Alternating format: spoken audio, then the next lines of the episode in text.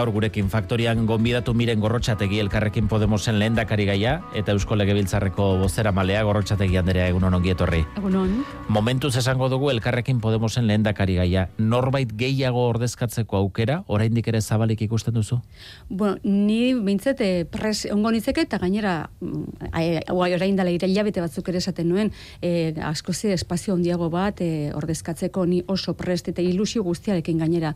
Zenbat eta handiagoa izango espazio orduin eta indartsugo izango da baditugun erronkei aurre egiteko eta nik uste du gainera orain honetan erronkak e, ba, potenteak direla, mm. importanteak direla un ziklo aldaketa, gobernu aldaketa posiblea, e, politika, ba, ezkerreko politikak e, aurrera eramateko aukerak, iritarren bizi modu hauetzeko aukera nik uste dut dala momentu oso, oso, bueno, ba, erabaki horra, eta hor, zenbait eta indartsuago izan, orduan eta posibilidade gehiago. Baina, sumar bugimenduak ezkerran hitzak eta ekuok koalizio egin dute, eta zuen negoziazioak edo zuekin negoziazioek emaitzarik ez dute eman. Amaitutzat eman daitezke negoziazioiek, badago kontakturen bat oraindik, ateren bat irekita? nik ez ditut amaitutzat eman, eta ez ditut eman, amaitutzat, e, hau, historia guztia hau bukatzen dan e, momentura arte, oraindik e, ez da heldu momentua erregistratzeko hautagaitzak, Beraz, nik bokatutzat ez dut ez errematen. Eta denbora dauen bitartean, ba, dana da posible beti. Ma, egia da baina, bueno, ba, orain arte bintzat atea itxe egin digutela, ez dakit e, norbait e, zabalduko duen baino ez hitzez, eh? E, ekitez ezabalduko duten atea eta hori gertatuko baliz, ba hori, bide hori jorratuko den duke, baina egia da momentuz atea itxi egin digutela. Eurek itxi dute atea. E, estatu mailan Podemosen inguruko askok egiten duten irakurketa da sumarren helburuetako badela Podemosekin amaitzea. Ez dakit alakorik badagoela usaintzen duzuen.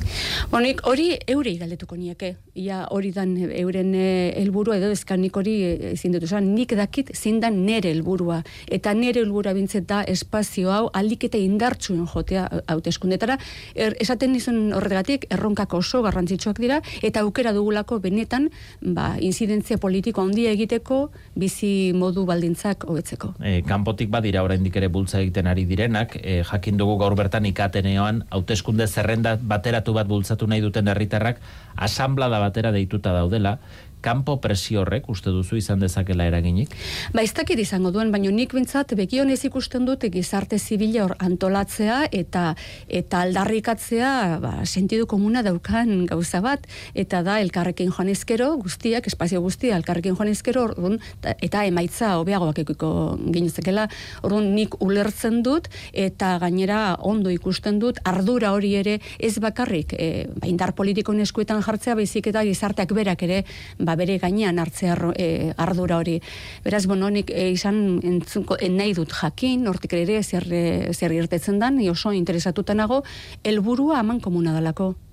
E, entzun dugu, irakurri dugu azkenengo egun hauetan, Alianza Berderekin, Juan López Uralde buru duen alderdiarekin, aukerak egon litezkela Podemos batzeko. Hori ala da, negoziazioak ze puntutan daude?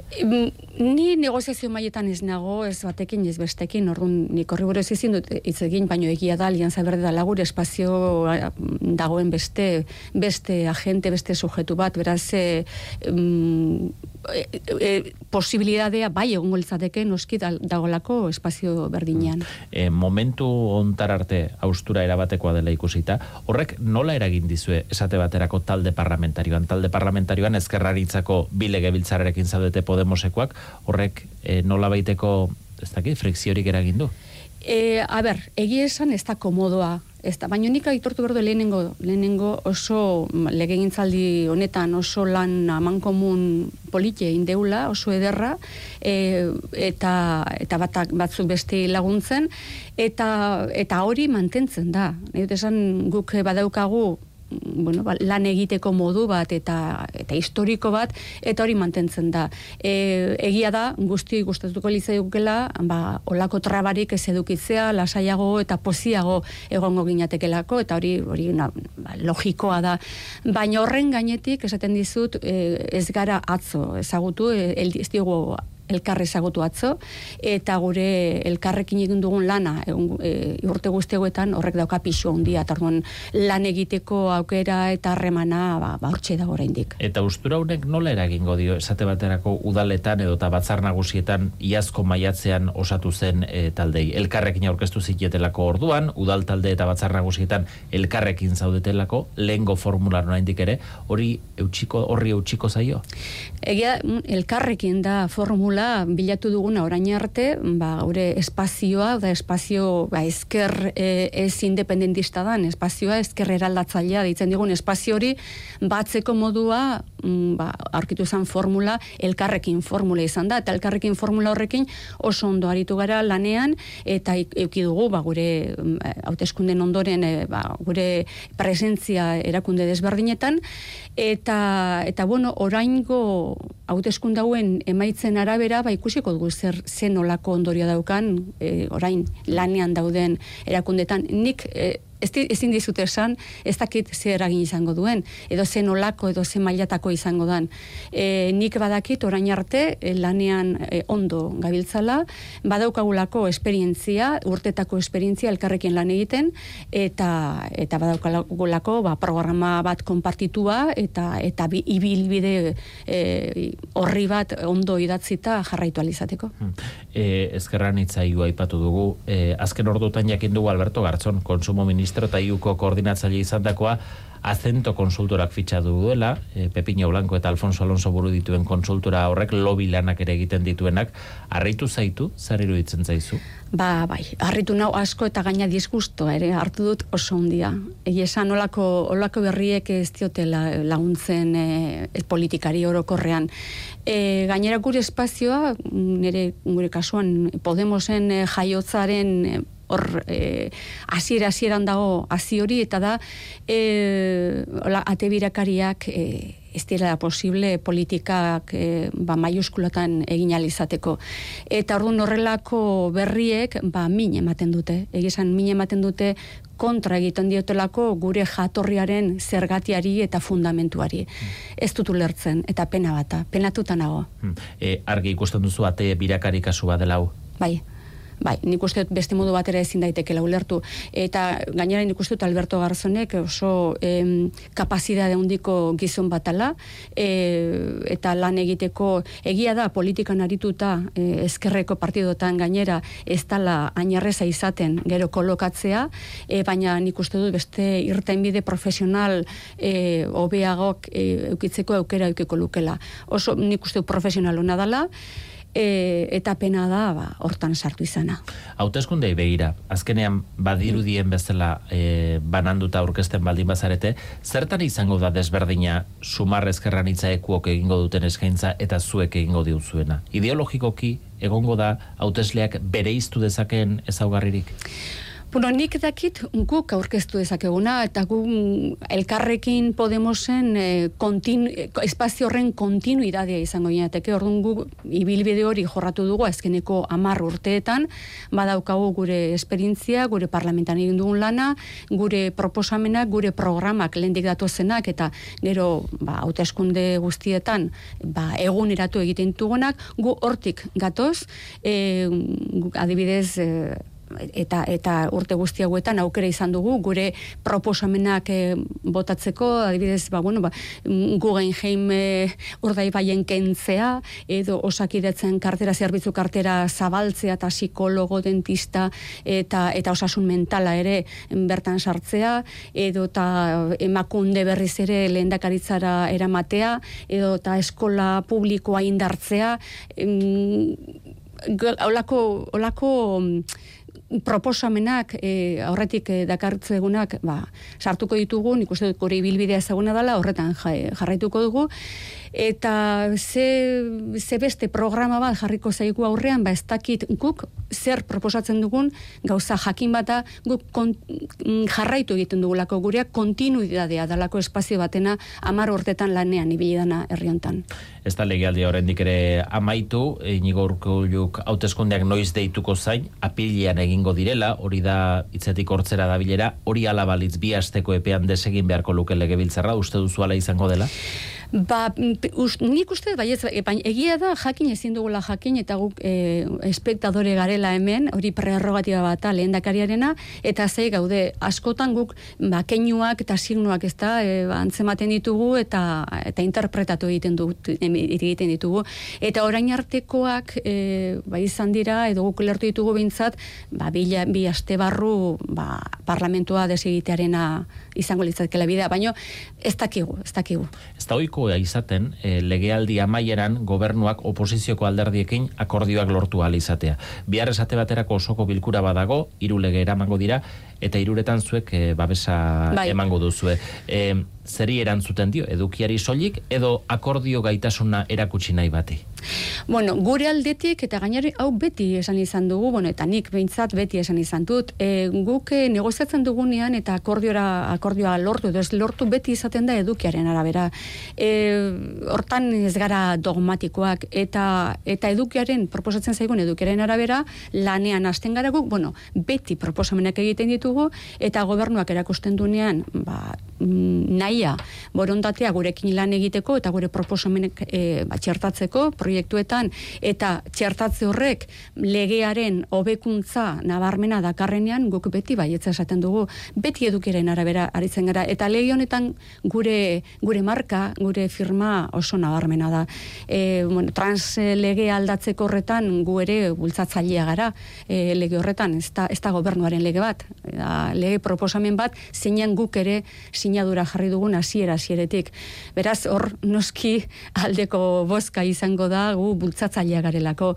Eta, bueno, ba, infantzia legean adibidez, baita ere, gukor lan asko egin dugu, gure ikuspuntua sartualizateko, eta, eta bueno, ba, umen e, interes, e, interesa babesteko, e, rebiktimizazioa e, ekiditeko, eta hainbat, eta hainbat e, horrelako gai lortu ditugu sartzea. Eta gobernua irekita ikusi duzu, eh? Akordio horietara itxializateko? Bai, noski horregatik ere posible izan da. Hauetan, lege hauetan, baitare berdintasun legean, edo RGIren aldaketarako legean, badaude lege batzuk zintzutan gobernua prest agertu dan gure ekarpenak e, sartzeko. Eta hor negoziazio posi, posible izan da, eta gure ekarpenak nabarmen e, hobetu izan dute legea. E, beste batzutan, ba, ba ez, eta gia da, ba, ba, mm, herri eredu izaera berezi duten e, legeetan, eta hemen aipatu nahiko nuke, hezkuntza legea, adibidez, edo aldaketa klimatikoaren legea, e, oso, ba, gizarte herri ereduan marka oso potentia duten legeak direnak, hor ba, gobernuak ez du nahi esan gure, gure karpenik e, sartu eta beraz gure ezetza izan duten legeak dira. Aipatu duzu ziklo aldaketarako aukerak ikusten dituzula. Mm -hmm iraultze bat ikusten duzu egon daitekela hauteskunde emaitzetan? Ba, nik uste dut e, inoiz baino argiago zabaltzen dala e, bueno, ba, aukera gobernu kolore aldaketa bat izateko. Eta gobernu eskertiar gobernu bat e, lortu alizateko. E, ez dakit zer gertatuko da, ikusiko dugu danok, baina benetan inoiz baino argiago da gaur aldaketa hori posible bada, posible dela. E, EH Bildu ingesta batzuetan e, EAJaren iaparean beste batzuetan aurretik e, ageri da e, Peio Txandiano EH Bilduren lehendakariak lehendakari gaiak proposatu ditu koalizio irekiak, baztertzaileak izango ez direnak. Eta mm. hor, aukeren artean, e, formula zehatza aipatu gabe, baina aipatu zaituztete zuek, aipatu ditu PSE eta aipatu du EAJ baita ere. Mm. Ikusten duzu indar politiko horiekin formularen bat osa daitekela gaur egungo EAJ PSE ordezka dezakeena eta zeinetan sartzeko preste egongo zinatekete? Bai, e, hombre, gu beti bezala, gu preste ongo inateke sartzeko formula batean, zeinak ezkerreko baloreak eta politikak aurrera emango dituen. Guretzat beti ardatza, ezker eskuma ardatza da garrantzitsuena horre dokelako eragin zuzena e, ba, iritarren bizi baldintzetan. Eta zentzu horretan, ezkerreko gobernu bat e, aurrera, osea, apoiatuko genduke, ez dugu ezkertiar gobernuzat hartzen, gobernu bat zinean, EAJ barruan dagoen, e, berroi urtetako esperientzia badaukagu, eta azkenean eskuma esker e, balantza horretan e, jokoan dagoena da ze interes nahi dezun babestu. Eta, eta interes orokorra berdintasuna e, guztionzat oportunidade berdinak eta erresultadu berdinak eta bizi mm, baldintza onak eta duinak guztientzat hori baldin bada jarraitzen dezun interesa orduan ezkerreko alderdi bat zera, baina eskumineko alderdi bat baldin bazara eta hori gertatzen zaio EAJari ba, jarraitzen dituzun edo bete, bete nahi dituzun edo favorizitu nahi dituzun interesak ez dira guztiarenak. Ez da mm, gizarte berdin zale baten e, helburua jarraitzen, baizik eta interes konkretu boteretsuen interesak defendatzea. Hor dago... Bihar esate baterako hiru legea adostu dituzue. Bai, egia da, esan bezala badira infantziaren legea, bada e, translegea eta da kooperaziorako legea. Eta hor ez dago ez dago jokoan e, interes ekonomiko handien e, ba, ba, jokatzeko esparrua. Baina esan bezala e, adibidez e, aldaketa klimatikorako legean hor guk ez eman diogu lege horri zergatik, ba, badalako lege bat asko zere begiratzen, o, begiratzen diolako e, enpresa energetikoen interesei zein da helburu alege horrena? Ba erraztea edo zein enpresa hundi datorrena nahi duena dozein lekutan bere parke eoliko jarri errez errez izatea. Eta lege horretan ez dago mm, herritarren interesa ez udalerriena zintzutan jarriko diren horiek ez dare ingurunearen e, interesa ez dare nekazarien interesa. Horregatik guk planteatzen gendun lege horretan jarri berzala debekua horrelako parke energetiko e, jartzea e, ba, lurralde babesa behar duten lurraldeak adibidez korredore ekologikoetan edo adibidez ba, nekazal balio altua duten lurraldetan hor elitzateke parke eolikorik egon behar. Eta e, lege honetan azkenean mm hori posibilitatzen da. Zergatik, ba, babestentan interesa ez talako, herriarena baizik eta energetikena. Baina, e, lege hori aldiz, bai babestu du, zuek koalizioki dena izen uketen EH Bilduk. Bai, eta nik uste errore bat ala, gainera, EH Bilduk hor kanon bat ezarri du, baldientza bezala, enpresa hundi horiei, jarri alizateko, e, ba, olako parke mega proiektuak. Karo, horrek zesan nahi du, posible dala kontaminatzea, posible dala gure subiranatosun alimentariori kalte egitea, baldin eta enpresa batek dirua baldin badauka orraintzeko. Karo, guretzat hori abia puntu okerrekoa da, eta egia da, ba, ez gaude bat, e, eurekin, ez gaude bat, baina...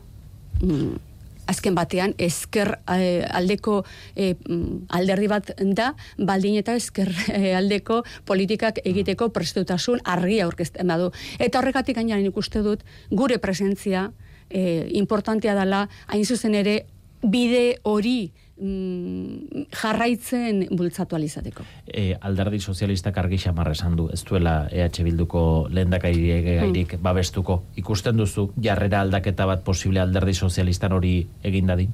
Nik uste dut egun hori helduko dala, momenturen batean. Heldu behar du, bestela hori normaltasun ezaren e, izpilu izango litzateke. Noiz helduka da momentu hori, zeinean herriontako eskerrak batu egin daite betatu beharrean batu egin daitezken ba, ba nik ezin dut esan nik nigatik izango litzateke orain la urte. E, hori eurek argitu behar duten gauza da, baina momentu hori helduko da. Helduko da, heldu behar da hori dalako normaltasuna. Hauteskunde atarian, e, jakin dugu berriz ere sindikatuek grebarako deia egin dutela, martxoaren amabirako greba deialdi egin dute sektore publikoan, justifikatua dago? Ba, nik uste dut, baietz, e, izan ere mm, zerbitzu publikoak oraindik sufritzen jarraitzen dute.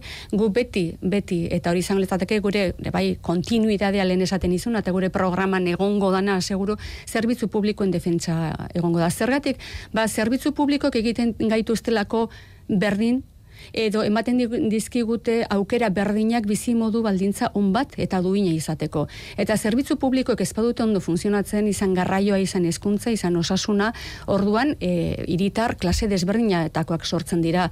Gehien daukatenak, dirua daukatenak gauza bizi modu on bat izateko aukera dute eta hainbestiduru ez daukatenak ez.